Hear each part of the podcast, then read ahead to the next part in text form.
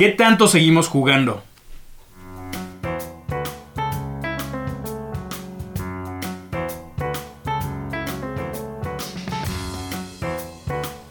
Resulto ser mi contexto, Mi entorno. las influencias externas mezcladas con mis propias capacidades y aptitudes. En este espacio abordamos diversos factores que influyen en nuestro diseño personal.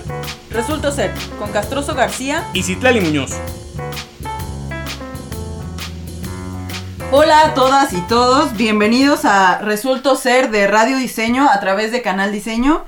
Las redes sociales son arroba Canal Diseño MX y el sitio web renovado, por cierto, es canaldiseño.mx. Ella es Citlali Muñoz, yo soy Castroso García, ambos somos diseñadores, artistas y entusiastas de discutir todo lo posible que tenga discusión. Y es por eso que estamos aquí para tener una em, exploración de un tema sin verdad absoluta. Nada de lo que vamos a decir aquí es la verdad, pero nos gusta explorar con ustedes y eh, cuestionar para que ustedes también se cuestionen estos temas. Hoy vamos a explorar un tema que nos gusta mucho a ambos y que tiene que ver con el juego, con el juego en nuestra vida como adultos sobre todo. Entonces vamos a estar platicando sobre cómo influye el juego, cómo, eh, cómo olvidamos de repente el juego y todo lo que tiene que ver con esto en torno a nuestra vida diaria y le repito, nuestra vida diaria como adultos. Y para empezar esto, tiene que ser, tenemos que saber qué es el juego. Y bueno, yéndonos a la definición más, bueno, más fácil que, encontramos ahí en algunas ligas de Google, el juego eh, tiene que ver con la diversión y la recreación y además se ejercita una destreza o una capacidad o habilidad.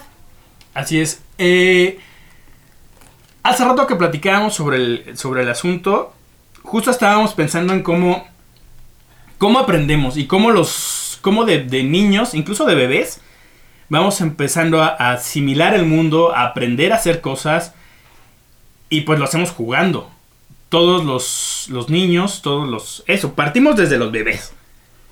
Les Sí. enseñamos a... El mundo se lo enseñamos jugando.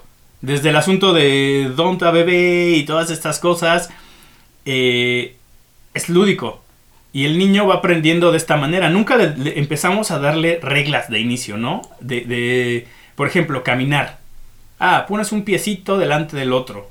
Y después eh, yergues tu columna hasta que tu, tu nuca apunte al cielo y mantén el equilibrio. Jamás en la vida. O sea, un niño aprende a caminar jugando, divirtiéndose, eh, cayéndose, levantándose, raspándose, llorando, riéndose, ríen muchísimo. Un niño cuando, eso, que sus primeros pasitos y lo logra, puta, es, es la pura risa y a nosotros también nos da risa, entonces él lo toma de esa manera y poco a poco empieza a caminar.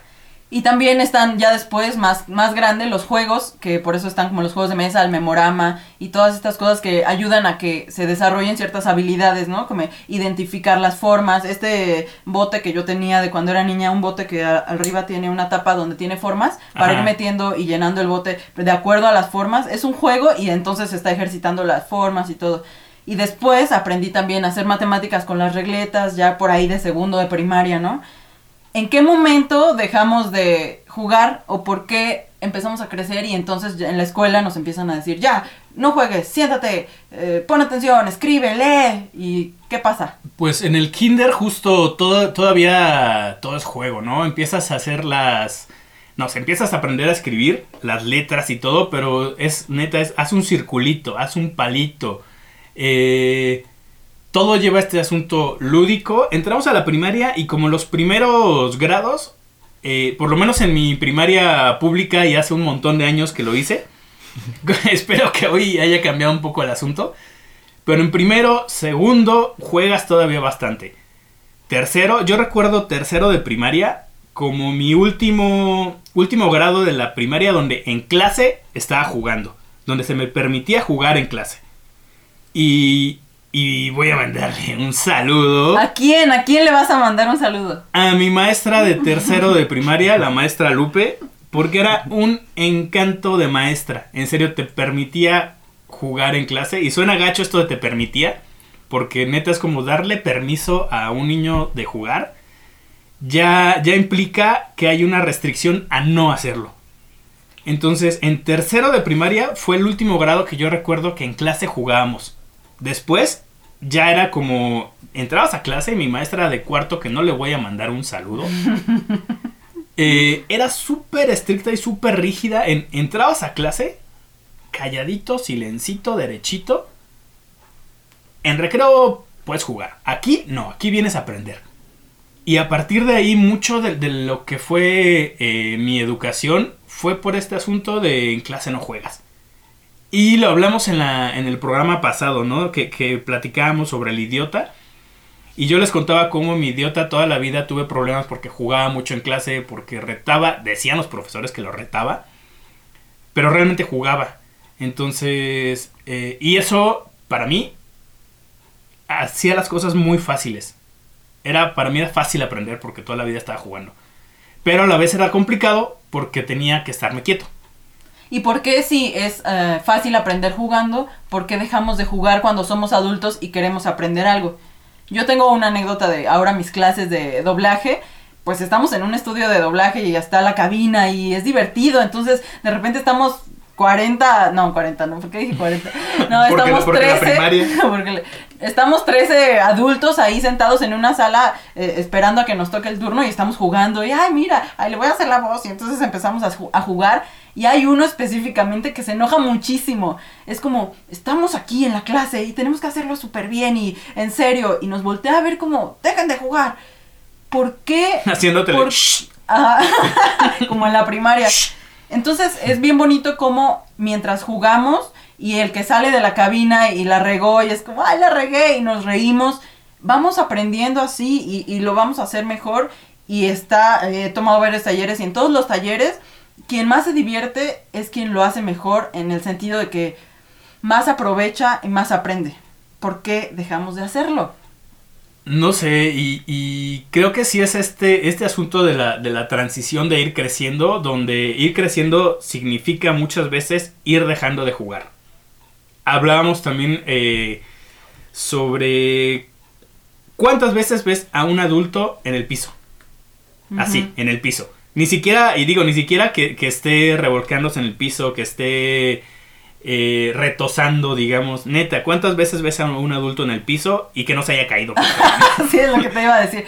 ¿Qué? ¿Está bien? ¿Se cayó? ¿Qué le pasa? Sí, además, es, porque, además eso, ¿no? Si lo ves en el piso porque se cayó, es divertido.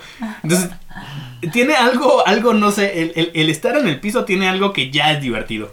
Y, y que si, eh, más bien, si el adulto está en el suelo sin niños, porque casi siempre dices, ah, pues está jugando con el niño, ¿no? Con el niño de dos años, de tres años. Bueno, tiene una justificación para el adulto estar en el suelo. Pero si no hay un niño cerca, ¿por qué está en el suelo, no? Sí, y está este asunto de que justo empiezas a, no sé, a trabajar, a vivir en este mundo más adulto. Y, y el hacerlo bien el hacer bien las cosas muchas veces significa no jugar. Y te, y te lo dicen mucho, ¿no? Ya, no estés jugando, esto es en serio. Entonces, es, pues ya es ponerte serio, es ir olvidando poco a poco el juego, es ir cayendo en, un asunto que sí, lo que haces termina siendo aburrido. Y dejas de disfrutar las cosas. Y creo que es, eso es parte de lo que. de lo que hace que hoy en día muchísima gente adulta viva así, aburrida frustrada, porque dejaste de jugar. En, los, en lo que sea que estás haciendo, eh, eh, seguro que hay banda que hace algo que no tiene nada que ver con lo que quiere y que lo odia. Pero hay mucha gente también que sí está haciendo algo que le gusta. Y de alguna manera ya dejó de disfrutarlo. Y creo que es por este asunto de, ya, tómatelo en serio, deja de jugar.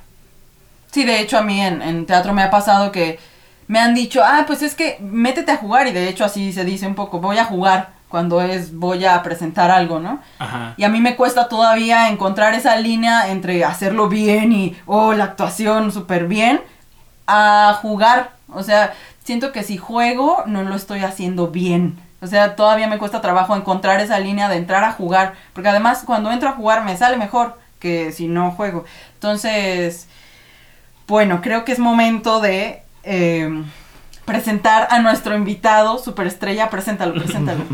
Está con nosotros hoy Alfredo Toledo. Él es un muy querido amigo nuestro. Y que bueno, lo invitamos porque hace tiempo eh, él dijo algo que me gustó mucho. Y que era algo así como que en algún punto de su vida él eh, descubrió, se dio cuenta o aceptó que cualquier cosa a la que se dedicara tendría que ver con el juego. Y pues lo hace. No estoy nunca completamente bien seguro de qué hace. Yo tampoco. Entonces, pues vamos a, a dejar que él nos cuente lo que tampoco sabe que hace. Hola, Alfredo. Hola, Alfredo. Hola a todos. Mucho gusto. Qué nervios estar en vivo. Eh, pues qué, ¿qué tengo que decir? Pues, pues, ¿A no qué sé, te dedicas? ¿A qué te dedicas? Bueno, sí, cuéntanos. Es- Esa es una pregunta bien difícil, siempre eh, Sí. la más difícil. Sí, Cuéntanos más quién difícil. eres ¿Quién eres y a qué te y dedicas? a qué te dedicas. Somos- A lo mejor empezar por qué te dedicas ayuda a definir. Pues tampoco lo sé realmente. Em, ¿Quién soy? Qué difícil. Uf. ah, Puedes empezar por a qué te dedicas y a lo mejor eso te puede dar. Pues me dedico a hacer que las personas se unan a través del juego, a difundir el juego como una manera de vida, una forma de vivir, una forma de acercarnos a lo que somos, porque realmente creo que el juego eso hace. Eh, crea un orden que te acerca a la como a la esencia de quién eres y entonces a eso me dedico. ¿Y qué es lo que haces para ayudar a que las personas lleguen a este estado? Ah, ¿Qué hago? Ajá. difundir el juego como una forma de vida, como un momento en el que te alejas de la realidad que están viviendo, que, digo, que están diciendo ahorita, en donde puedes ser otra persona, en donde puedes ser de otras formas para descubrirte de otras maneras. O sea, creo que el juego te lleva a una introspección importante y me parece que en este mundo tan abrumador, eh, descubrirte a ti mismo es una de las principales cosas que necesita pasar para que esto prospere. Entonces es como un estado paralelo de la vida o, o- o es integral. ¿Cómo, ¿Cómo podría verse? El, pues muchas definiciones del juego lo marcan como es algo paralelo, es decir, estamos dentro de una misma realidad, pero el juego te involucra en un, en un contexto diferente dentro de esa misma realidad. Le llaman el círculo mágico, que es un conjunto de reglas en donde todo está sucediendo, pero es paralelo a mi realidad. Yo estoy jugando a ser un bombero cuando soy chiquito, pero en realidad soy un niño de tres años que no es un bombero. Pero dentro del juego sí es Soy un un bombero. bombero. Exacto. Entonces, pues es una realidad sí existe, que sí existe porque es creado mediante el juego, mediante el conjunto de reglas que existe durante el juego, pero en realidad no está sucediendo como tal. Una de las de las cosas, como co- eh, concretando poco a poco de lo que hablamos cuando decimos juego, porque es amplísimo y hay maneras infinitas de jugar, desde el juego como, no sé, los deportes que ubicamos más en corto, y que de hecho algo que habíamos hablado también esto es que como adultos ubicamos el juego como un deporte.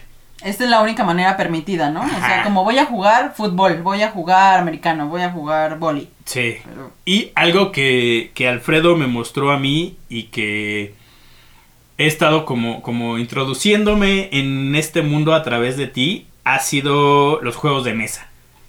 Y yo conocí a los juegos de mesa como los juegos de mesa básicos, ¿no? Como este asunto de, de serpientes escaleras, no sé, la oca y... y, y ya, Memorama. no sé, la lotería y el memorama.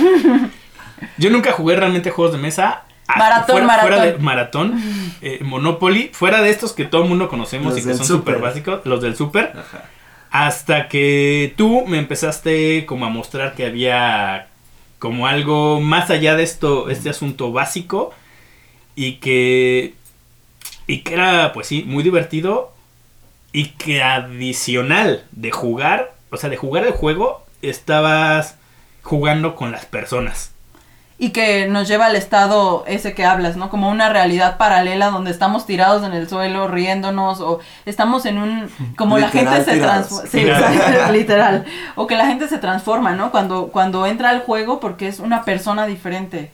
Cuéntanos, cuéntanos un poquito, Alfredo, sobre este, eh, cómo descubriste, cómo ha sido el asunto de los juegos de mesa en tu vida. De los juegos de mesa como Es- tal. En específico, en por ese específico lado. los juegos de mesa. Eh, pues en realidad fue una exploración de qué, qué más hay. Toda, toda mi vida desde chiquito me acuerdo navidades, las navidades en mi familia de parte de mi papá son muy importantes y siempre terminaban con juegos de mesa. Los clásicos, el turista, todo lo que estabas diciendo. Y en algún momento de mi vida eh, yo como quise, tuve el, el ímpetu de buscar más. Un primo llegó con un juego distinto y era como, ah, ¿qué está pasando? Que hay más cosas de lo que hay en el súper. Y así fue como me adentré, empecé a investigar todos los títulos que existían en internet. Descubrí un foro de millones de juegos de mesa diferentes. Encontré un club de juegos de mesa aquí en la Ciudad de México. Y de ahí me fui, como hilo de media dirían. Este, de ahí descubrí muchísimos juegos. Hoy en día he jugado, no sé, 200 juegos diferentes, algo así. Y además has diseñado un juego de mesa. Diseñé un juego de mesa, que todavía no está terminado Bueno, pero- completamente, En eso está, pero en eso está. Ajá. Este, y así fue, ahí justo en, la, en el descubrimiento de los juegos de mesa fue que decidí enfocar mi vida a esto. eh, anteriormente jugaba, eh, tengo una empresa de campamentos, hago que la gente juegue, trabajo en un restaurante de juegos de mesa. eh, Comercial. ¿Cuál es el restaurante de la juegos de- caravana. La caravana. Cierre de comercial. Entonces, ahí me di cuenta que era algo necesario para mí. Y como era algo necesario para mí, seguramente para los demás también. Entonces, eh, descubrirme a través del juego me dio como la certeza de, ah, a esto vine a este planeta, ¿no? Como hacer que los demás también descubran qué demonios con el juego y a descubrirse a sí mismos. eh. Es, eso me parece muy especial, como encontrarte a ti a través del juego. Muchas personas lo hacen a través del yoga, a través de las artes, a través de lo que sea. Yo creo que también una forma de encontrarnos a nosotros mismos es jugando. ¿Y qué formas de jugar hay? Por ejemplo, ahora mencionamos los juegos de mesa, que es algo muy pragmático, ¿no? ¿Tú cómo mm, en la vida, qué otras maneras ah, encuentras de jugar? Ah, Pues eso todavía me lo estoy preguntando. Eh, justo en eso estoy. Eh, ¿Hasta qué punto ustedes hablaban de la persona que le gusta su trabajo, lo convierte, bueno, le gusta ser dentista, lo convierte en una profesión, de pronto se aburre, eh, empezó siendo un juego porque empezó como con este ímpetu de querer descubrir qué hay detrás de eso y de pronto le aburre, entonces ya no está jugando.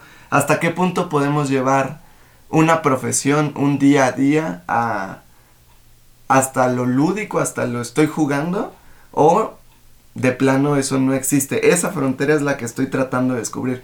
Personalmente te digo que mi vida la he tratado de pensar como un juego total. O sea, mi día a día es... En, en la mañana me enfrento contra la cama que me quiere eh, atrapar ahí. Entonces yo tengo que vencerla, ¿no? Este. Toma, Me- toma mi, mi- mi carta de despertar. Exacto, ahí te va. Ha Eh, puesto dos lingotes a que si me levanto mañana. Oh, no, Y- perdí dos lingotes. Y mi autopremio es como, Exacto. ay, bueno, me levanté temprano, voy por un juguito que quiero.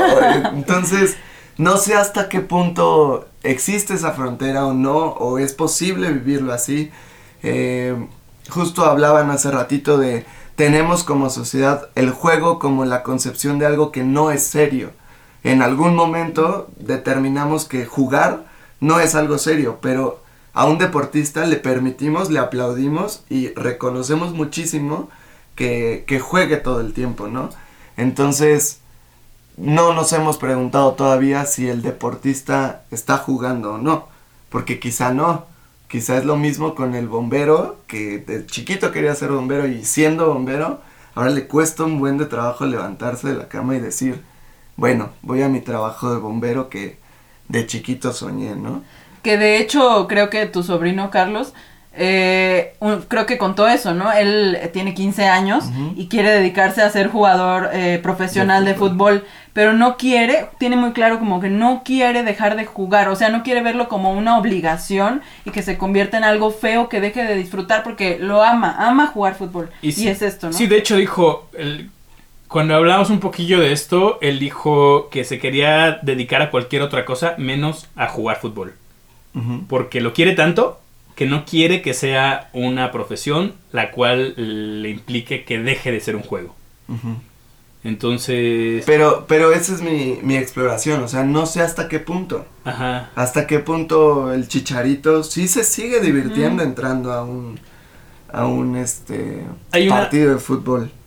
Hay una cosa ahí que, que una discusión que está súper reñida siempre de eh, hoy en día cuál es el mejor jugador de fútbol y siempre es este pedo de no pues Messi, no pues este Ronaldo y eso, ¿no? ¿Cuál es el mejor jugador de fútbol? Y de repente yo pienso, ¿cuál es el, el jugador que más se divierte jugando fútbol? Y Ronaldinho. no sé, en Ronaldinho. Sí, exacto, que está con una sonrisa. Exacto, y, y creo que ahí no hay ni mayor debate de decir, no manches, ese vato lo tumban y se para riéndose. Eh, le mete la mano al balón y está botado de la risa, Eh, le meten un gol y se ríe el idiota. Entonces, o sea, mientras es, no sé, me acuerdo, eh, justo, Ron, Messi no ha podido ganar un mundial con su selección y siempre en el mundial deja de brillar. Que es un poco lo que decía Citlali de, de Estoy acá en- bien. afuera de la cabina, jijiji, jajaja, y entro a la cabina y ¡ay, hijo de la chingada! Es el tema de hacerlo bien. Si estoy jugando, no lo estoy haciendo bien. Eso fue lo que dijiste. Y pues no sé, yo, yo difiero un poco de, de ese pensar eh, totalmente porque el juego también, el juego per se es una cosa seria. Eh, al final... Jugar en serio, ¿no? Si el, exacto, el juego necesita ser serio para ser juego. Si el niño no se cree bombero, entonces no estás jugando a ser bombero. Necesitas eh, tener un compromiso real con lo que estás jugando y por eso en la impro eh, se habla de jugar, porque es de verdad sé ese personaje. eh, porque entramos en una convención de que todos vamos a hacer una cosa que no somos y nos lo vamos a tomar en serio. Entonces, difiere un poco de si estoy jugando, no lo estoy haciendo bien, o si estoy jugando, no lo estoy haciendo en serio. Porque de, de cajón, jugar es hacer algo serio. Sí, que es en eh, Stanislavski lo pone en la actuación como el sí mágico, así lo llama. El sí mágico es decir sí, sí voy a ser este asesino, sí voy a ser este eh, esta costurera, sí voy a ser este personaje y de verdad creerlo, como lo dices, ¿no? Que es un juego, pero sí es en serio. Hay algo que, que dijiste, Alfredo, que me gustó un buen, que de- dijiste, el juego crea un orden. Entonces, cuando realmente en, en mi cabeza es lo contrario. Es como si vamos a jugar es porque vamos a hacer lo que queramos.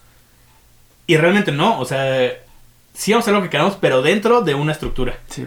dentro de un orden. Sí, si en la cascarita agarras el balón con la mano, estás fuera de ese orden Ajá. y no, no, no puede perseverar el juego. Ajá. Entonces, todo juego, una de las características de todos los investigadores es eso, es el juego necesita un orden, necesita ser un orden y crear un orden, porque además todo juego tiene que ser repetido.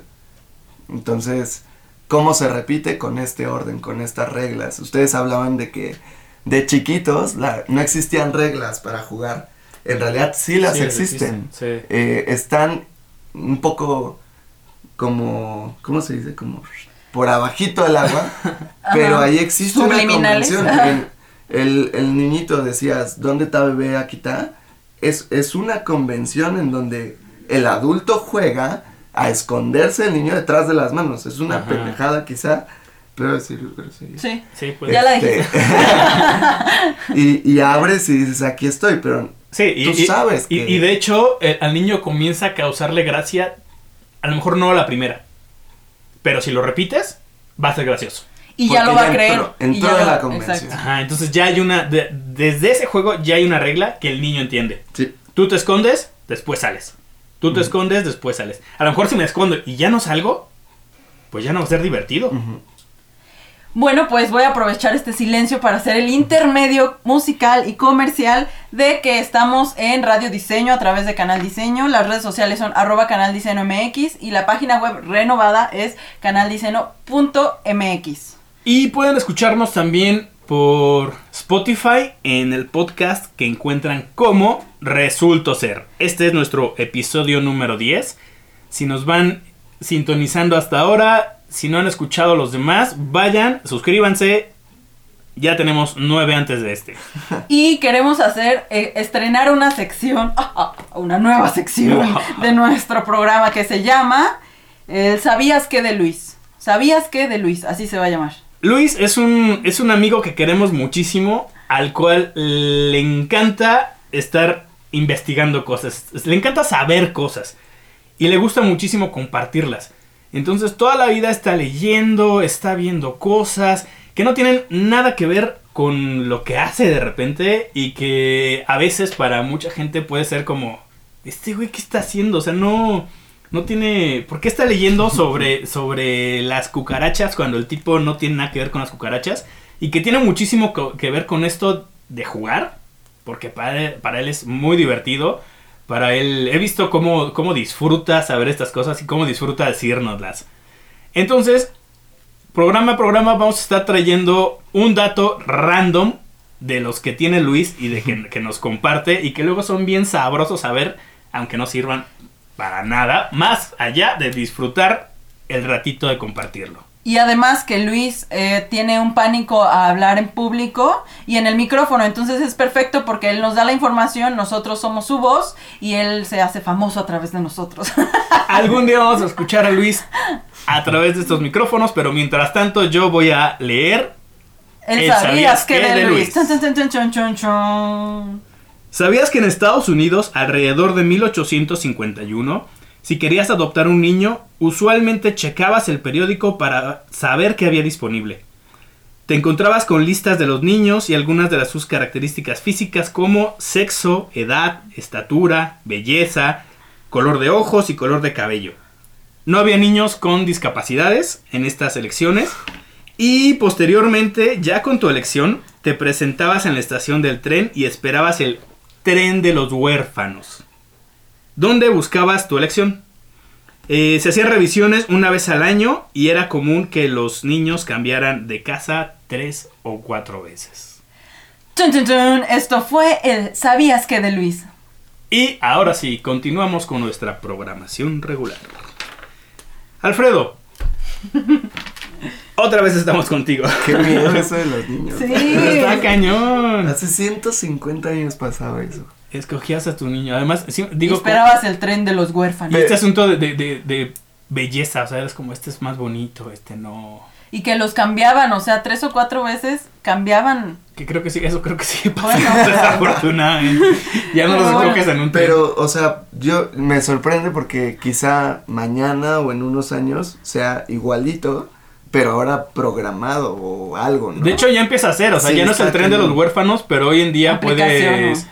Eh, con todo este asunto de la fecundación in vitro y Ajá. todo esto, al final puedes escoger cómo va a ser tu... Sí, o sea, suena loco, pero vamos para allá otra vez. Otra vez. Exacto. Esto es, esto es cíclico, como cíclicos son los juegos.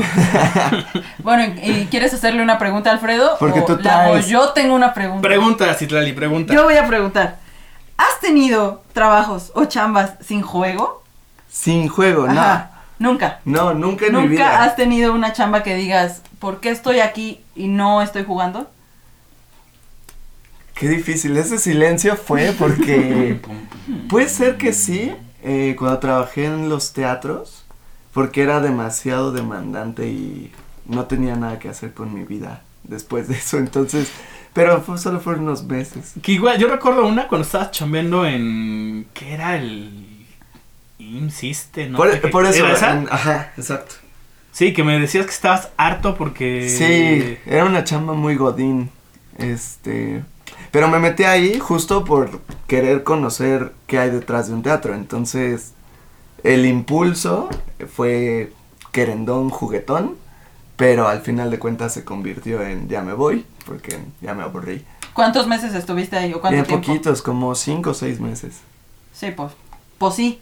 Y que, que siento que justo este es un, un, un asunto como muy importante en la cuestión del juego, o sea, que impulsa el juego, el descubrimiento. Eh, creo que cuando un juego ya no hay nada que descubrirle, poco a poco deja de ser divertido. Que siento que es lo que sucede muchas veces con, con los con los trabajos, algo que decías de lo del el dentista, que decías, empecé con todo este ímpetu de quiero ser dentista, fui a la universidad y no manches, mi mamá de todo lo que estoy aprendiendo, empecé a trabajar y, y sigue siendo un descubrimiento y eventualmente hay un punto donde empezamos a estancarnos y empieza a ser aburrido, empieza a ser rutinario, no hay mucho que descubrir y la gente se aburre. Es que lo que lo que se habla o lo que se estudia respecto a eso es que el juego tiene que ser libre. Entonces es una decisión libre eh, entrar en la convención del juego, estar en el juego, pero de pronto empiezan a desaparecer esas fronteras eh, en trabajos que ahora te pagan por comisión, en trabajos que ahora estás jugando a ser el mejor empleado. Entonces, existe eh, una característica del juego que tiene que ser libre, tienes que tú estar como ahí libremente, o tienes la de- decisión de entrar o no, pero al final de cuentas, cuando eso se convierte en una necesidad para generar un sustento económico para vivir, deja de ser un poco libre, o no sé, esa frontera es la que es difícil eh, delimitar si sí o si no. Eh, el futbolista, cuando ya lo empieza a hacer por trabajo, parece ser que deja de ser libre la elección de levantarse y entrenar, porque tiene una necesidad económica o un contrato firmado de vas a entrenar cuatro veces al- a la semana, ¿no? Y cómo encontrar esta chispita del juego dentro de esa rutina. Porque si de por sí todos los trabajos y todas las eh, ocupaciones tienen cierta rutina, ¿no? Tengo que levantarme lo que decías, temprano. ¿Cómo ir encontrando esta chispita a pesar de que pues soy el futbolista que tengo que ganar dinero o del, del empleado del mes que tiene que ganar el dinero por la comisión? ¿Cómo encontrar esta chispita? Pues está, está complicada porque justo lo que decías, hay un momento donde empieza medio a borrarse. Eh, esto que decíamos de mi sobrino, del Juanpi, que le voy a mandar un saludo al Este Juanpi. programa ya. Muchos saludos. Eh, me pasó también a mí. Yo dibujé por placer durante mucha, gran parte de mi vida y en el momento en que... Y, siempre también lo postergué de no va a ser mi profesión porque voy a dejar de disfrutarlo. Eventualmente fue como, ok, sí quiero que sea mi profesión, sí quiero que sea mi, mi sustento y mi medio de vida. Y, y está increíble porque disfruto muchísimo que lo que me gusta hacer eh, me dé para comer y, y esté divertido haciéndolo. Pero también hay un momento donde... Eso, a lo mejor eh, eh, en el jardín este fin de semana estoy en, en el jardín de Comercial. Jacinto, comercial. con, con mis cuentos castrosos todos los sábados. Los siguientes tres meses estoy en San, San Jacinto. Esperemos que ya me quede ahí para siempre. Y hay veces que eso, vendo dos, tres cuentos ese, ese fin de semana y me siento con la responsabilidad de hacer dos o tres cuentos para reponer lo que vendí porque tengo que seguir generando de ahí. Y cuando tengo esta responsabilidad, no saben lo pesado que se me hace esa semana generar cuentos. Porque es, güey, de esto vives, tienes que hacerlo, órale, hazlo, siéntate y pinta.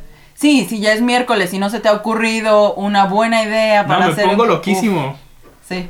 El viernes ya está así que solo hice uno y medio y, y necesitaba hacer tres y bueno, ya el juego, adiós. Adiós al juego. Y, y estoy, estoy pintando sin el placer que me da pintar. Entonces está, está cañón como encontrar ese punto. Porque sí, realmente vivimos en, un, en una sociedad donde necesito generar ingresos para vivir. Y, y ahí es donde yo creo que no todo el tiempo tienes que jugar. Eh, de pronto sí, tu profesión se puede convertir en un juego cuando lo disfrutas, pero también es algo serio cuando, bueno, me- otra vez algo serio, este, también lo haces por necesidad. Entonces, a mí me gusta pensar en esa dualidad, sin duda, en todos mis trabajos en donde he estado. Hay partes que no me gustan, que no son divertidas y ahí otra vez, el juego no tiene que ser forzosamente divertido, tiene que ser entretenido, sí, pero no necesariamente tiene, tengo que estar ¡wow! Todo el tiempo. No, hay cosas que no gustan de, de a lo que me dedico día a día, pero que tenga esta dualidad entre me, me puede gustar, puedo estar jugando a hacer lo que hago, pero también puedo hacerlo lo que no me gusta, pero lo tengo que hacer para tener la otra libertad. ¿Me explico un poco? Entonces, tú para tener el tiempo de pintar por jugar, necesitas también lo otro. Necesitas también pintar por necesidad. Entonces, dentro de esta sociedad, dentro de donde estamos viviendo, que no nos podemos salir, eh, creo que tiene que existir las dos partes. El, pues sí, de pronto necesito generar para poder hacer lo otro. Entonces creo que en mi cabeza eso es lo que más me ha funcionado a mí eh, los años que llevo de vida independiente, que son unos poquitos. Este, y espero que me dure toda la vida, que siempre tenga la oportunidad de decidir qué hacer con mi tiempo, con mi vida, que al final creo que es lo más valioso. eh. Si para mí es importante jugar, necesito jugar. Habrá quien no. Y he visto mucha gente que no es necesario. O sea, de pronto se casaron con la idea de que nos dan de deja de jugar y dejaron de jugar y son felices. O sea, creo que no es necesario para vivir bien, pero sí creo que es una vía que poco a poco más gente se está dando cuenta que, que existe ese camino. Sí, es- Entonces- es, una alternativa, ¿no? Exacto. Sí, es una alternativa a, a lo común. Sí, que a lo mejor, bueno, así como lo estás diciendo, es como esta visión de entrar y salir de la ficción o del juego en la vida, ¿no? Poder tener la libertad de yo decidir cuando entro y salgo y en qué momentos entro y salgo y en qué momentos me funciona ir al juego, en qué momentos eh, a lo mejor estoy frustradísima porque ya se me hizo tarde, pero en ese momento digo, bueno, voy a jugar a que alcanzo el camión, a ver si alcanzo el camión antes de que pase el último, ¿no? Entonces, a ir metiendo como entrar y salir un poco, creo que a lo mejor podría funcionar para lo que dices, para las personas que sí necesitamos esta parte de, del juego, ¿no? Ah, Para mí algo bien claro es por qué me muevo en la ciudad más grande del mundo en bici y, y lo hago en las bicis del gobierno, o sea, las más baratas, las que no tienen motorcito que cuestan eh, más caras. Eh, a mí me gustaba mucho de chiquito eh, jugar a la bici. Jugar a la bici en realidad era montarte en la bici y andar en bici. o sea, con eso estás jugando a la bici.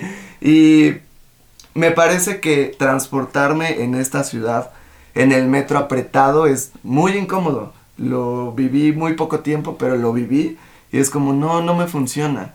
Lo que sí me funciona es jugar a la bici. Me tengo que transportar a un lado, juego a la bici, me monto en una bici y voy. Entonces, eh, para mí, ese, ese cambio de chip, ese pensar de no me estoy transportando por necesidad, me estoy transportando porque pues me gusta andar en bici, estoy jugando a la bici en, en un día a día, a mí me funciona. También porque jugar nos genera lo que tú decías, cosas aquí en la cabeza como adrenalina, endorfinas, cosas que le hacen bien a nuestra salud, aunque parezcan eh, como poco importantes, en, realidad cuando jugamos estamos despertando algo internamente en nuestro cerebro, conexiones neu- neuronales que, que ayudan a sentirnos bien. Es como la risa, eh, reír hace bien, eh, también jugar hace bien.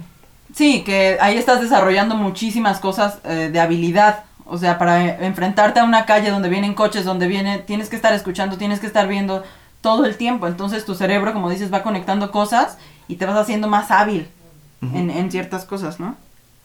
Y bueno, algo, unas dos cosas que quiero rescatar casi por último. Bueno, no, no sé si por último, pero Dale. dos cosas que quiero rescatar. Es el- lo que decías de la estructura del juego, que también si no existen las reglas, no es un juego.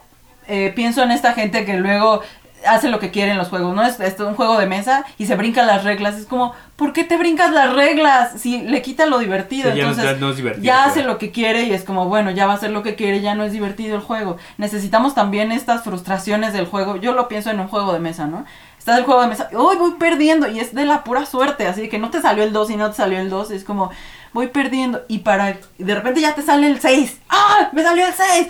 Entonces, si no existe esa frustración, y creo que también en la vida, lo que decía, sí, tiene que existir como la otra parte de la estructura para que de repente el juego sea así de grandioso y así de feliz, ¿no? Bueno, esa es una cosa.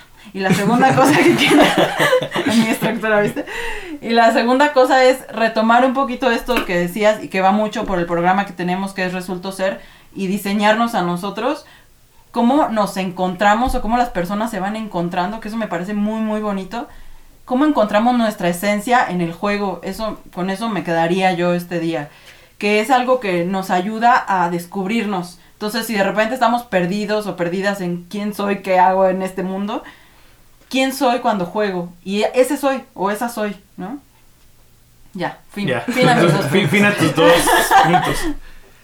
Eh, pues sí, y al final con esto que decías, Alfredo, caemos a, a lo que teníamos al principio de, de, de niños, de muy pequeños, aprendemos jugando, porque el juego nos ayuda a desarrollar habilidades, a conectar, a despertar cosas eh, en nuestro organismo que nos ayudan a asimilar la información, asimilar el mundo, decíamos al principio, y que creo como que como adultos nos cuesta mucho más trabajo asimilar el mundo o las cosas nuevas del mundo por esa seriedad con que a veces nos lo tomamos, con ese, esa falta de juego que, que sí llega a ser una barrera, un cierre de, de esto no lo conozco, esto se sale de mis cosas, no voy a hacerlo por ahí. Que incluso pasa también con, con personas en... Voy a, otra vez a juegos de mesa. eh, que alguien ya descubrió cómo es el juego. y, y lo juega tan seguro y tan sin arriesgar absolutamente nada que, por lo menos para mí, deja de ser divertido. Que igual, para esa persona, y lo que decías, hay personas que no necesitan esta, esta adrenalina, este, este aventarse al vacío de, ay, güey, voy a ver qué pasa. Y para ellos funciona súper bien. Pero por lo menos para mí, sí es como, no manches, pues ya no estás jugando. No te lo estás tomando en serio. Ajá, o sea, ya. ya dejó de ser divertido. Entonces, que creo que es lo que pasa también con, con el trabajo, ¿no? Descubres. Ya descubriste cuál es la regla, cuál es la manera de llegar del punto A al punto B. Más fácil. Y ya. Adiós. Ahí termina el juego. Porque ya solo es seguir el, el patrón sin. Sí, sin estar arriesgando un poquito de, de Ok, ¿qué pasa si le doy, en lugar de A, B, le doy A, E, B? Y a ver qué pasa. Igual no llego, igual si llego y me cuesta una vuelta más y no gané. Como hace rato que llegamos tarde porque tomamos otro camión. Ah, sí. Ah, claro, y si nos vamos en este camión, mira, igual dice Mixcoac, sí, tomémoslo. Pues ahí vamos a dar tres vueltas más de las que. Dice, dice este, Adrián que me gusta mucho cómo lo dice. Le voy a mandar un saludo. Mándale un saludo. Hola Adrián. Eh, hace también impro y siempre dice, se juega, se juega. Exacto. Entonces es como, no sé cómo es, pero lo voy a hacer.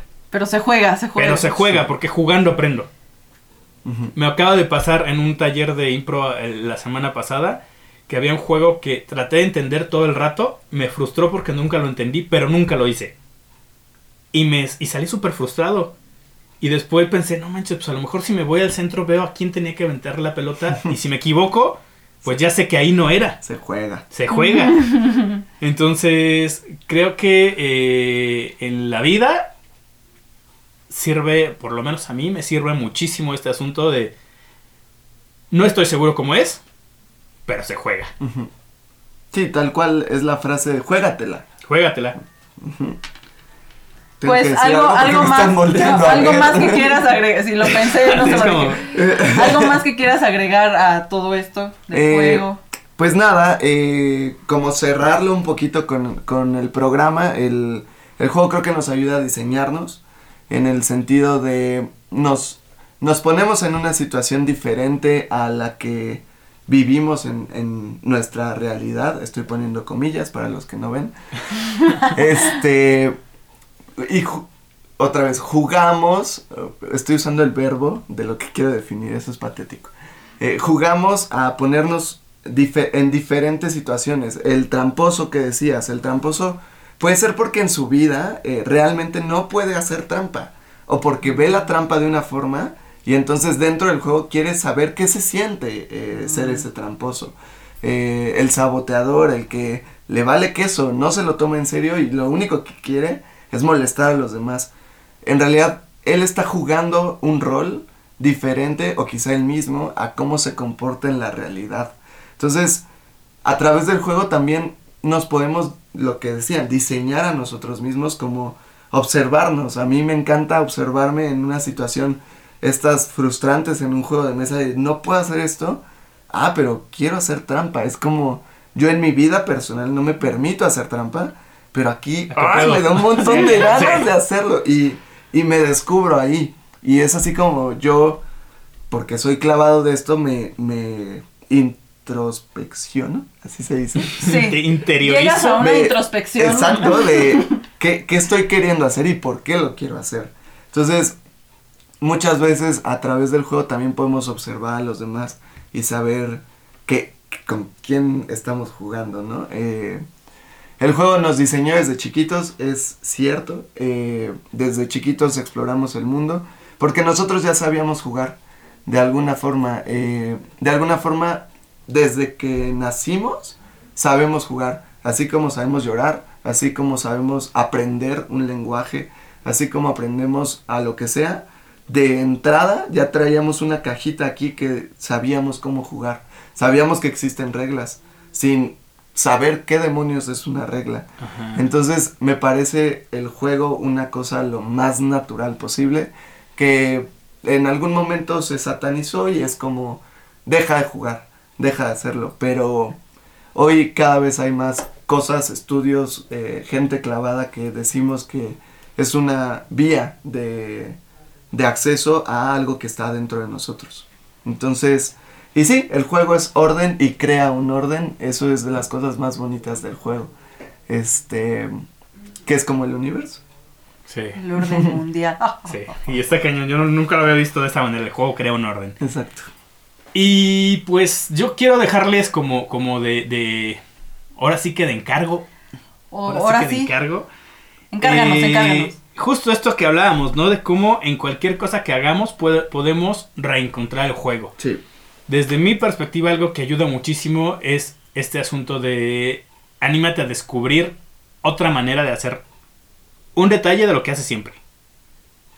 Descubre una manera de hacer otra cosa. Descubrir es jugar. Entonces, pues sí, sea lo que sea, a lo que te dediques, a lo que hagas, haz algo diferente para descubrir otra manera de llegar ahí. Que es lo que decía Alfredo, me encuentro a mí mismo en una situación diferente a la que suelo hacer.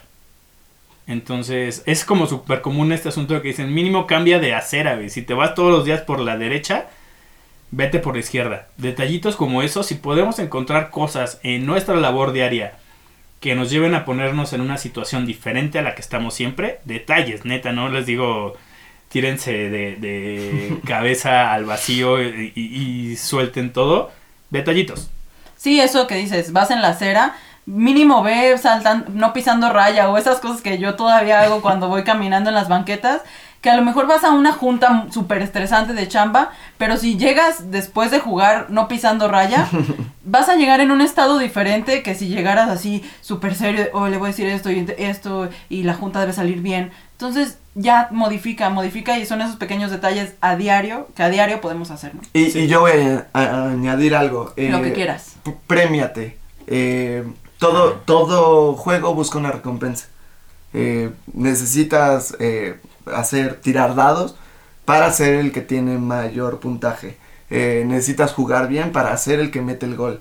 O lo que sea, todos los juegos tienen una recompensa al final. Entonces, si, si ese es el encargo, eh, recompénsense. O sea, que la gente se recompense después de jugar.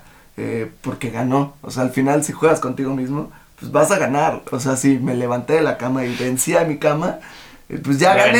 gané. Es lo que porque decías, ¿no? La, recompensa recompensa. puede ser juguito. Exacto. Sí, no tiene que ser gran cosa. Vete al ángel a festejar. Sí. Pero a- con esos pequeños detalles eh, creo que puedes hacer una gran diferencia en el día, en el día a día de una rutina, eh, las personas que ya la tienen como muy programada y los que no también. De, de todas formas jugar siempre hace sentir bien, ¿o no? O no cuando solo te frustras. Sí. Atrévanse y recompénsense. Y conózcanse a través del juego, conozcan a sus personas cercanas y a ustedes mismos. Muchas gracias Alfredo por estar con nosotros. a ustedes por invitarme. Gracias, nosotros somos Castroso García y Citlali Muñoz. Citla la. Lo dudó porque no es ella. No soy yo cuando juego. Y pues este fue nuestro episodio número 10 de Resulto Ser. Nos encuentran, acuérdense, en Spotify así, Resulto Ser. Y estamos en Radio Diseño a través de Canal Diseño. Las redes sociales son arroba Canal Diseño MX y la página web renovada canaldiseño.mx. Nuestras redes sociales, arroba cuentos castrosos. Arroba. Y ya. Y sigan a la caravana CDMX. Sí, sigan. Gracias. Muchas gracias por escucharnos. Nos vemos, nos escuchamos la siguiente. Adiós. Adiós.